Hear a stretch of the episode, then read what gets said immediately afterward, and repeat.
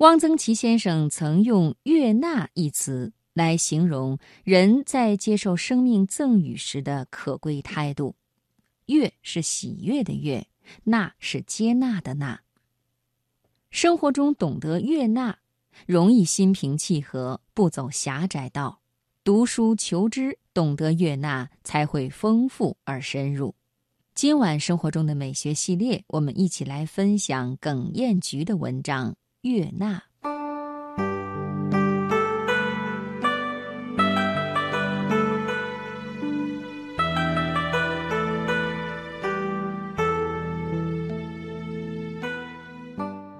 夜寂静，虫儿欢唱，人乏眼困，躺下又睡不着，随意拿起枕边汪曾祺先生的书，随意翻开，是《果园杂记》。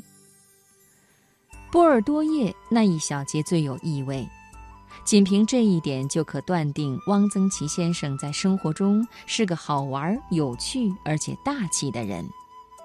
他一开头就说：“喷了一夏天的波尔多叶，我的所有的衬衫都变成浅蓝色的了。”这似乎是牢骚抱怨，其实不然。再往下看就会知道。这开头的话里原是透着浅蓝色的欢喜呢。这欢喜也不是普通的欢喜，而是在枯燥辛劳的境遇里开出的一朵出尘清新的荷花，吸收淤泥、水、水草中的各种养分，平平停停于天地中。波尔多液是用硫酸铜、石灰加一定比例的水勾兑的农药。是果园的看家药，能保证果园的丰收。一年数不清要往各种果树上喷多少次。它呈天蓝色，汪曾祺先生觉得很好看。我有田地劳作的经验，没见过谁认为农药化肥好看的。汪曾祺先生不但发现了波尔多叶的好看，还是喷波尔多叶的能手。人家让他总结经验，他说：一，我干不了重活儿，这活儿我能胜任；二，我觉得这活儿有诗意。这活儿其实真不是好活儿，不但要细致，而且要拿捏得当，比重活儿都累。你看，把喷头绑在竹竿上，把药水压上去，喷在梨树叶子上、苹果树叶子上、葡萄叶子上。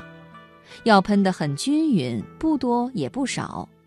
喷多了，药水的水珠糊成一片，挂不住，流了；喷少了，不管用。树叶的正面、反面都要喷到。这活不重，但是干完了，眼睛、脖颈都是酸的。这就是汪曾祺先生的悦纳了。悦是高兴、愉快，纳是收入、接受。人生赠予的来者不拒，笑呵呵欢喜的来接收，还能玩出诗意来，何止是能手？明明是高手嘛！大手笔勾勒下的气质，不显山不漏水，放置四海八荒都能活得行云流水。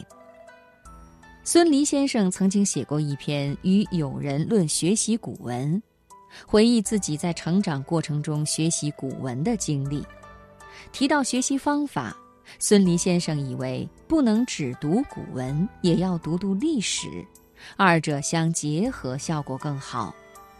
还要阅读历代笔记小说，以文为主，诗词歌赋并进，收效会大些。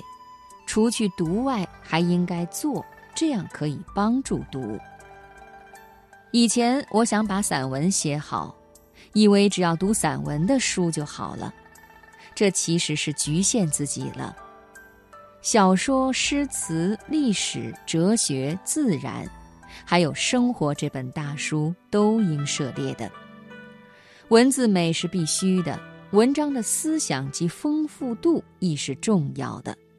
悦纳是读书破万卷，所以才会下笔如有神。听蒋勋先生讲《红楼梦》，每讲一回目，他喜欢说：“这一回抽出去是可以作为一个单独的优秀短篇小说来读。”每一回一个主题，却并不单单写主题，而是扯些看似和主题无关的事，实则息息相关，涵盖丰富。《红楼梦》的伟大就在于它的丰富，悦纳了文字的精美、小说的技巧、故事的恢宏、人物的复杂。